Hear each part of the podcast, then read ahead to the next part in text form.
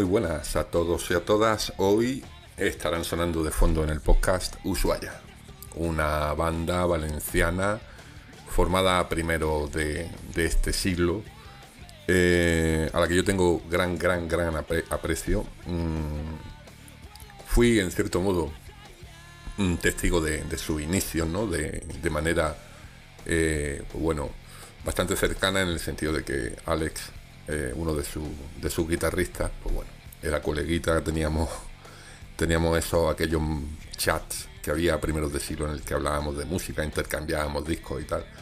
Y recuerdo perfectamente pues aquellos inicios, ¿no? Con Alex contándome pues cómo estaba componiendo, grabando, incluso mandándome alguna que otra maqueta.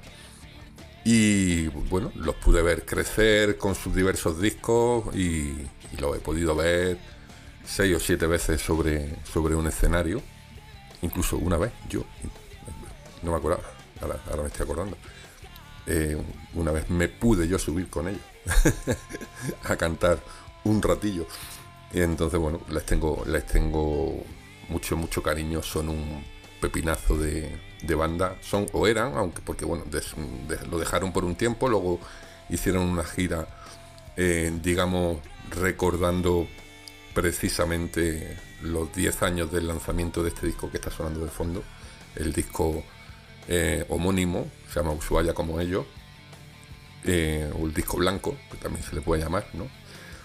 Y son una banda que los que no conozcáis os invito a que la escuchéis en, en Spotify o donde, donde queráis. Y dejaré una, una playlist también en, en el canal de, de Telegram. Ellos son un grupo de rock duro, pero tienen también un componente melódico fuerte, muy buena guitarra, muy buenas letras. La voz de, Pau, que, la verdad es que el tío canta muy muy bien y tienen canciones, pues bueno, ahora irán sonando unas cuantas mientras grabo. Tienen canciones desde potentes hasta temas muy, digamos, mucho más eh, mm, en plan balada, pero sin llegar a ser baladas, ¿no? Son canciones más tranquilas pero igualmente muy, muy sentimentales y, corajudas, ¿no? O sea, tienen ahí como un punch, ¿no? Extra, aún bajando las revoluciones. En fin, eh, gran, gran banda Ushuaia.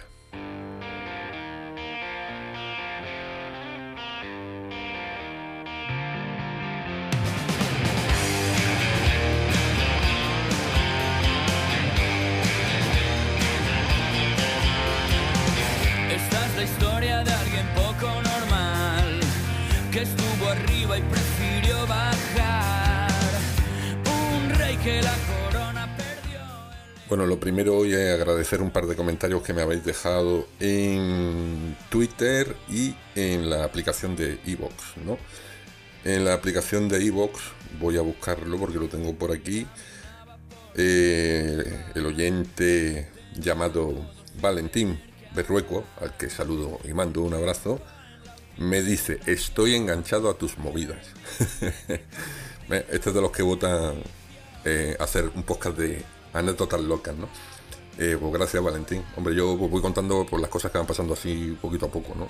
Eh, lo mismo puedo hablar un día de algo guay que de algo un poco más triste o, de cosas más locas y tal. Pues normalmente lo que intento es que la gente mantenga la ilusión y que mantenga, eh, pues bueno, cierto positivismo, ¿no? Y que el podcast va un poquito en esa línea, ¿no?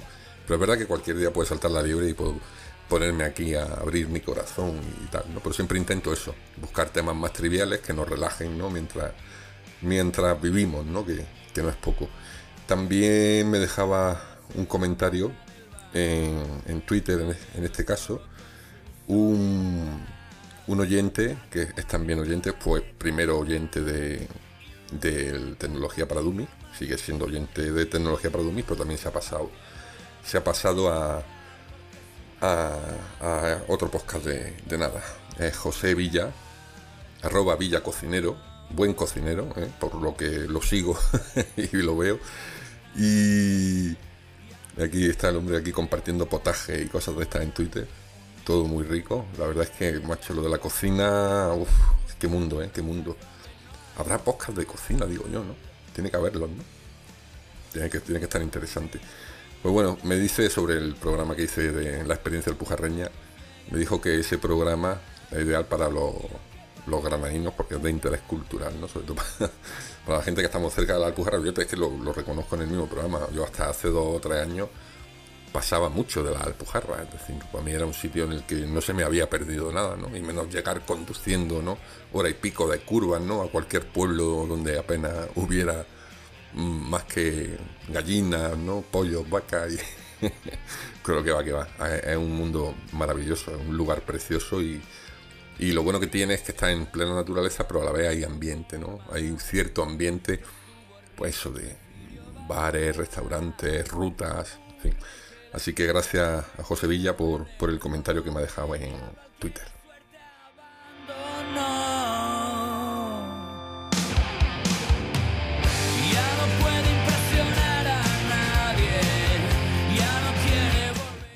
Veis, esta canción ya es un pelín más tranquilita, pero sigue siendo ahí, ¿eh? Sigue siendo una canción con, un par de cojones, ¿no?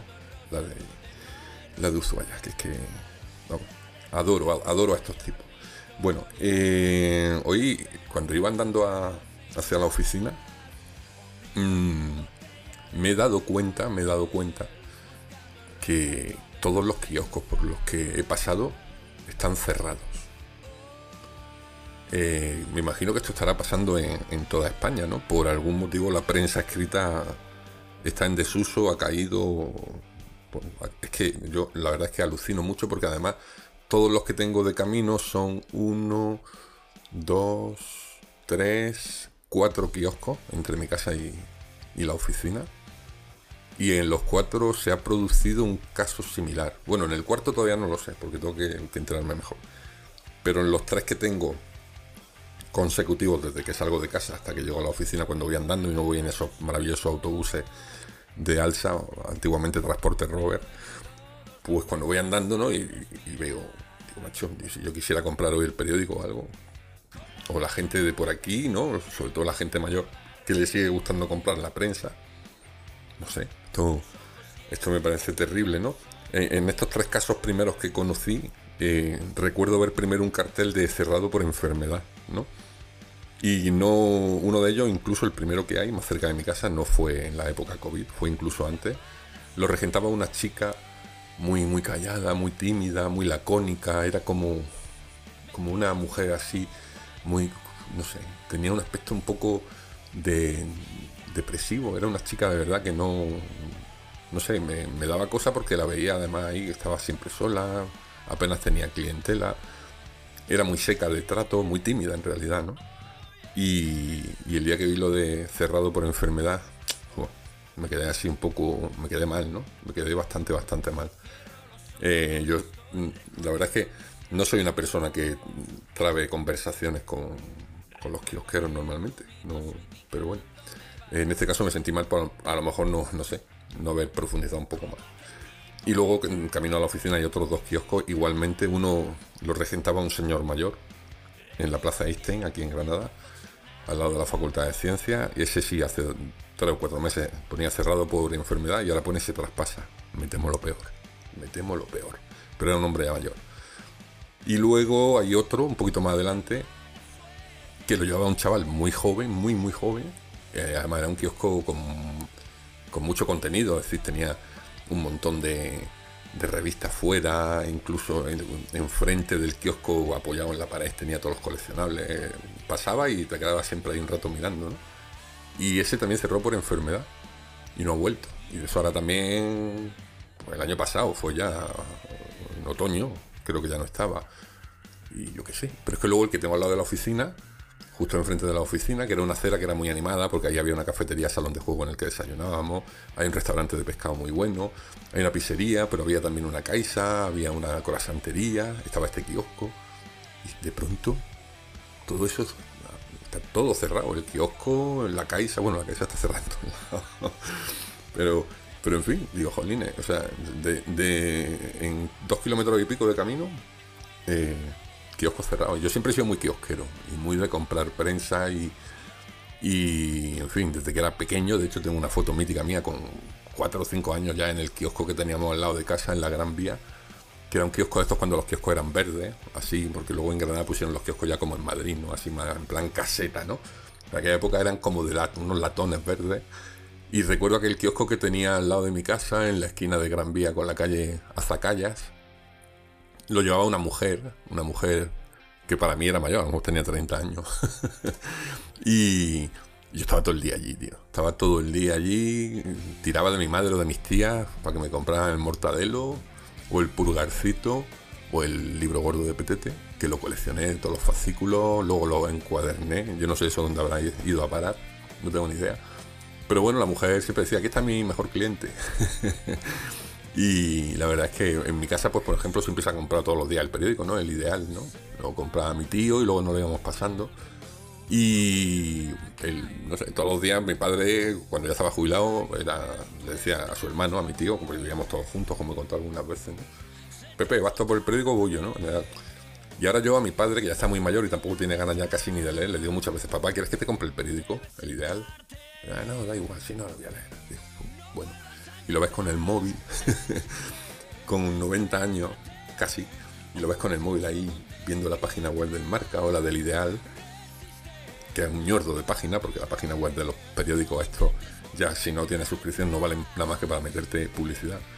Y digo, qué pena, qué pena el tema de los kioscos. Quería comentarlo, es una tontería, lo sé, pero a mí me da la vida comprarme mis dos o tres revistas todos los meses, leérmelas tranquilamente en casa, que sí, que con internet lo tienes casi todo gratis, ¿no? Pero los que somos de papel, lo mismo que compramos libros de papel, pues nos gusta tener nuestras revistas y yo en mi caso pues compro a lo mejor una de música, de vez en cuando compro el National, el National Geographic y y muchos domingos, no todos, pero casi todos los domingos compro El País, que trae El País semanal, en fin, yo qué sé. Eh, me gusta me gusta tener revistas en casa y me gusta leerlas y, en fin, yo qué sé. Eh, a lo mejor me estoy haciendo viejo, pero no sé. Eh, mi kiosco favorito de España está en, en Madrid, en la Glorieta de Bilbao. Allí, por los de Madrid, me imagino que lo conocéis también, ese kiosco Está justo, justo al lado de una de las bocas de metro de Bilbao. Y, y en ese kiosco, hace ya muchos años que lo conozco, ¿no? Eh, en ese kiosco tienen pues, todos los restos de coleccionables. La última vez ya había menos, ¿no? Pero de todas estas cosas que regalaban los periódicos antes. ¿Os acordáis cuando con el periódico te regalaban un libro, un CD, o a lo mejor por un euro una película en DVD? Pues en ese kiosco de la glorieta de, de Bilbao de Madrid tenía yo conocí este este este este kiosco lo conocí porque iba mucho a casa de, mi amigo Manolo buen amigo y buen oyente que tenía pues, no sé si era por la calle Luchana muy cerquita por ahí cerca cuando era estudiante tenía su, piso no y me acuerdo que cuando lo descubrí no pues ahí me compraba de vez en cuando pues eso algún DVD alguna cosa por un euro bueno por un euro por 100 pesetas de la época sería no sé. en fin pues ese kiosco creo que sí sigue abierto porque la penúltima vez que estuve en Madrid pasé por allí y de hecho me compré una revista. Pero está la cosa chunga para la prensa, ¿eh? está la cosa muy chunga entre los PDF y todo esto. Pues bueno, pero vamos, los que somos de papel, pues yo mientras pueda. Y luego pues lo que, lo que pasa, ¿no? Como hacemos la revista esta digital que hacemos, bueno, que hace Javi, que nosotros los demás le echamos un poco algo, le, echamos una mano de vez en cuando. Pues luego ves la edición no la digital, sino cuando saca el anuario a final de año, ¿no? Y dice, jolín, es que qué chulo está tener esto en papel, no en la mano, ¿no? Pues, pues todo esto se está terminando, se está terminando. Y no es ya que la gente lea cada vez menos, es que, es que la gente lee cada vez menos, la verdad. O sea, la gente piensa que informarse es simplemente ver las noticias y leer cuatro titulares y no, no se paran a leer, a reflexionar, a leer un buen artículo en profundidad a cogerle cariño a ciertos articulistas, sí, y odio, odio, entre comillas, a otros articulistas, a que si te gusta Periquito de los Palotes, como, como hace reseñas de cine en fotograma o en cinemanía, y no te gusta tal otro, ¿no? A tener ese criterio, ese criterio de distinguir distintos estilos de prensa y de periodismo. Pues bueno, todo eso yo creo que con internet ya muchas veces leemos cosas, no sabemos ni quién las está escribiendo. Y, y pasamos del tema. Entonces, pues bueno, en esto me estoy quedando a lo mejor un poco anticuado. Es posible que, que sea así, pero la verdad es que me da bastante, bastante pena.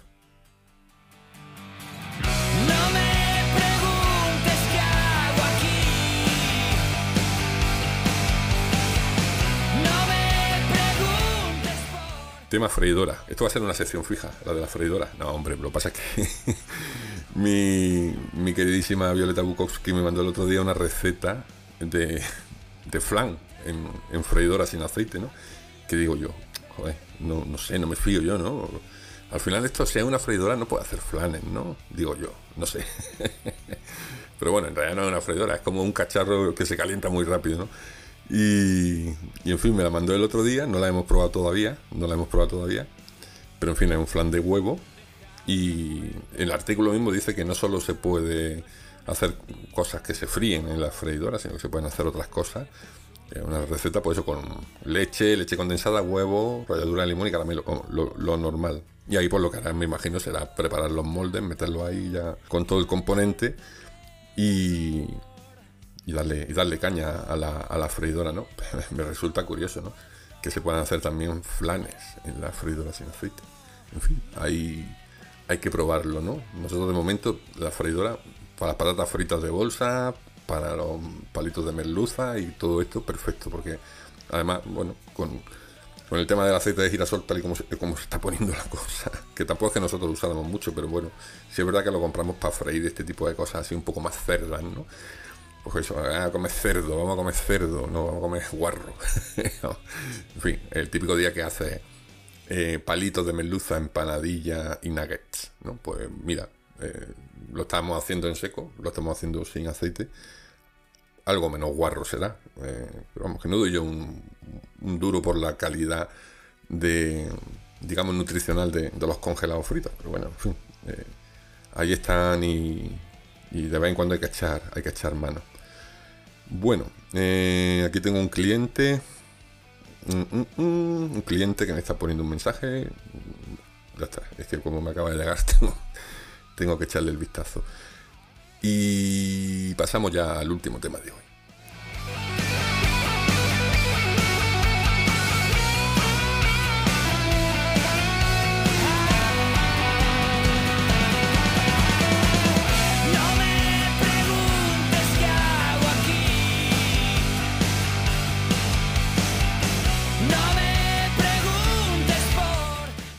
Pues acaban de elegir una de las mejores heladerías del mundo, o no sé qué. En fin, bueno, el típico título que se le da de vez en cuando a, una heladería o a un restaurante y tal, ¿no? Pero bueno, resulta que está aquí en Granada. Así que para los que estáis por aquí y los que no estáis por aquí, pues si venís por aquí, pues bueno. No está en una zona muy turística, por lo que veo. Pero se ve que esta heladera, es una heladera malagueña que se estableció en Granada hace unos años, pues lo está, lo está petando, ¿no? Porque creo que incluso hace ya helados para restaurantes de postín, ¿no? Hace, creo que el otro día leí que hacía un helado de helado de mostaza con no sé qué. O sea, para un plato de pescado, me imagino, un plato. En fin, eh, esta chica malagueña abrió aquí su heladería que se llama Marconata y está en la zona de estación de autobuses de Granada, creo. Le voy a dar aquí, clic. ¿Dónde estamos? Sí, está cerca de. Está bastante cerca de mi casa, cerca de la estación de, de autobuses. Y le han dado un premio por un helado de chocolate de no sé qué historia de chocolate súper rara. Pero bueno, eh, le han dado un premio como el mejor helado del mundo. La verdad es que me he metido aquí en su página web y tiene helado de chocolate azteca, chocolate de Venezuela con naranja. Luego tiene uno que se llama New York, capricho, de la duquesa, eh, chirimoya de motril, como no puede ser de otra manera. Fresa con pimienta rosa. Ese puede estar bien crema al huevo con piñones, ricota con higos. Eh, mm, bueno, mango, limón. Eso es más normal, ¿verdad? Tocino de cielo. Eh, eh, y tiene también helado de Pionono de Santa Fe. Bueno, así que bueno, los que estáis por Granada, heladería Marconata. Marconata por estación de autobuses los que venís de vez en cuando a Granada y queréis tomar un buen helado, ya sabéis que el sitio normalmente son los italianos, ¿no? que todavía no han abierto, están a punto de abrir, porque no está abierto todo el año.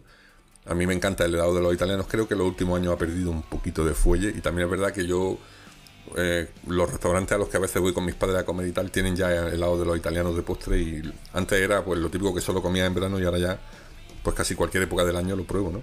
Pero los helados de los italianos de aquí de Granada son espectaculares así que si no los conocéis, eh, aún habiendo perdido cierto, cierta identidad, creo yo, en el sabor tan natural que tienen, ¿no? que lo siguen teniendo, pero creo que han perdido un poquito. Para mí siguen siendo los mejores helados que he probado por lo menos en España. Ahora bien, eh, ya fuera de España, pues en Roma tomé un helado que decía mi hermana que era el sitio en Roma más típico y más bueno y tal, pues sí, estaba bueno también. Me acuerdo en Berlín también había una heladería que era la mejor heladería de Alemania. Eh, y en sitios así, bueno. Pero que no, no sé, yo, el de los italianos para mí es el mejor, incluso habiendo perdido un poquito de, calidad. Y este de Marconata, pues habrá que, habrá que ir a, probarlo, porque tiene, ya digo, sabores así un poquito yuzu con hierba buena. Vete tú sabes que es yuzu. Y-U-Z-U. Yuzu. Pues ni idea. Ashai, otro de lado. Pues no sé, no sé lo que es el Ashai. Ni idea. En fin, si, puedo, bueno, este fin de semana no, porque voy a Madrid, pero el fin de semana que viene, si puedo darme un paseo, vainilla blanca de Tahití. Pues vale. Eh, iré, a ver, me tomaré algún, alguno y ya os contaré qué tal la experiencia. Y bueno, con esta, de esta manera tan tonta y tan, y tan ingenua, pues terminamos el programa de hoy, miércoles. Y nada, esta noche, esta noche tenemos al Madrid otra vez ahí sufriendo. Así que estoy así un, poquito nervioso. Incluso yo creo que me lo habéis notado. Y, y nada, finalmente una recomendación cinéfila, entre comillas.